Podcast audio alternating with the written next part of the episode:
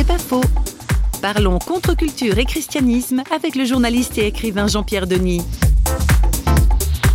entend contre parce qu'on a souvent compris que l'Église était contre l'évolution de la société, qu'elle était contre-révolutionnaire, contre le plaisir, qu'elle était contre la liberté de conscience. Quand je parle de contre-culture, c'est à peu près tout le contraire. La contre-culture, ce sont des gens qui se mettent à l'écart pour imaginer le futur. Ce sont des gens qui font un pas de côté pour inventer une utopie. Ce sont des créateurs, ce sont des contemplatifs, ce sont des gens qui imaginent un autre monde, qui voient de ce fait un tout petit peu plus loin que le court-termisme et le consumérisme de leur époque. C'est ça une contre-culture.